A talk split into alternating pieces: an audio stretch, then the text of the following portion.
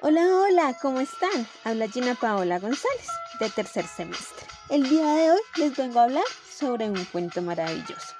Este cuento va dirigido a niños de 3 a 4 años del nivel de prejardín. La intención de este cuento es reconocer e identificar nuestras propias emociones y ponerles un nombre, ya que en ocasiones son difíciles de reconocerlas y definirlas y más en una edad que se es un torbellino de emociones entremezclados como lo es la edad inicial.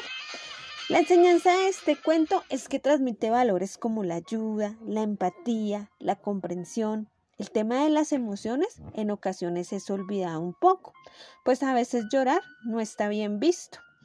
A veces hay que aguantar el dolor y no mostrar nuestros miedos. Trabajamos de la mano con nuestras inteligencias múltiples.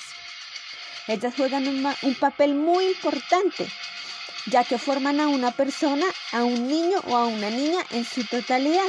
Y en este caso manejaremos la inteligencia emocional e, e interpersonal, que tiene que ver mucho con nosotros mismos, la relación con los demás y con nuestro entorno. En ocasiones nos enfocamos más en otro tipo de emoción, de inteligencias múltiples, las trabajamos un poco más y dejamos un poco de lado la interpersonal. ¿Cómo lo trabajaremos con los niños? Ellos disfrutan mucho a través de las imágenes y este cuento tiene múltiples imágenes ilustrativas de muchos colores que son muy llamativas para ellos. El lenguaje es apropiado para su edad y nosotros podemos ponernos al nivel de ellos con el léxico. Se trabaja el tema emocional desde la educación inicial, su alta autoestima, la seguridad en sí mismos, lo empáticos que pueden llegar a ser, algo muy necesario en nuestra sociedad cultural.